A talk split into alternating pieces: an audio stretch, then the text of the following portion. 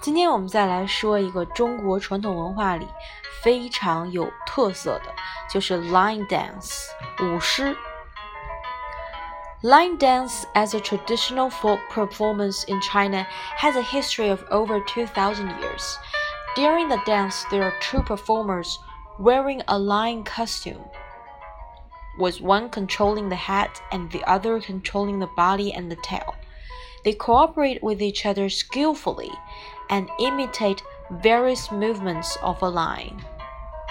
Lion, as the king of the beasts, symbolizes happiness and good fortune. Therefore, lion dance is often performed during the Spring Festival and other festivals. It may also appear in other important occasions like business openings and wedding ceremonies, which attracts many people to watch. 好了，这就是我们今天的阅读内容。I'll see you next time. Bye.